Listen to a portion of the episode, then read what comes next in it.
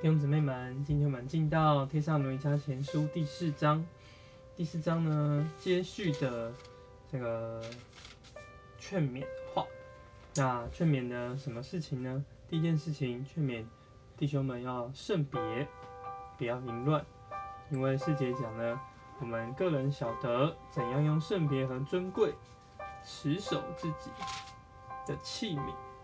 我们是神的器皿，所以不要像那不认识神的外邦人，这个放纵私欲的邪情，然后甚至呢，看到有些光景，可能占了弟兄的便宜，那这实在是我们需要警戒的。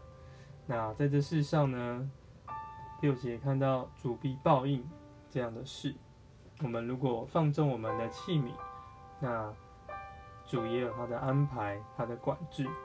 七节讲，神是在圣别中招了我们，不是要我们沾染污秽。所以八节提到，那弃绝的不是弃绝人，他是说弃绝什么？弃绝保罗所提的上面这些事情。我们如果弃绝圣别，那就是弃绝那将圣灵赐给我们的神。那这是关于放纵私欲的部分。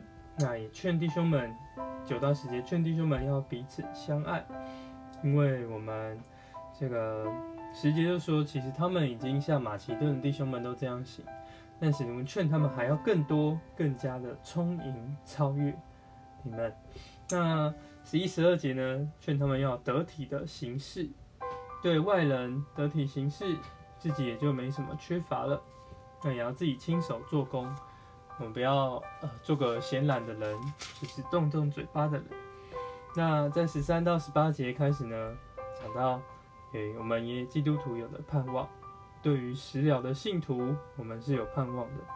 因为我们十四节提到，我们若信耶稣死而复活了，神也照必照样将那些借着耶稣睡了的人与他一同带来。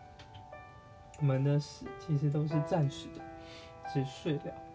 我们来盼望主回来的那日。那十到十八节讲，为着活着还存留的信徒。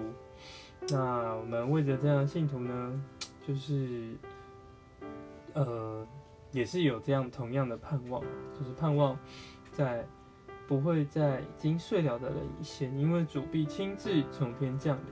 那我们有个盼望，盼望我们也能够做得胜者，也看见主的回来，然后死人呢也要复活，与主一同的相会。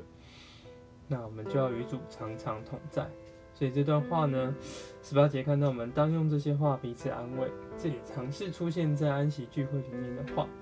我们不要为死了的信徒呢担忧，或是觉得因此而失了信心，反而要将眼光看到那个将来的盼望。你们，那盼望我们呢能够用这个八节来做一个祷告，是吧？所以呢，气绝的。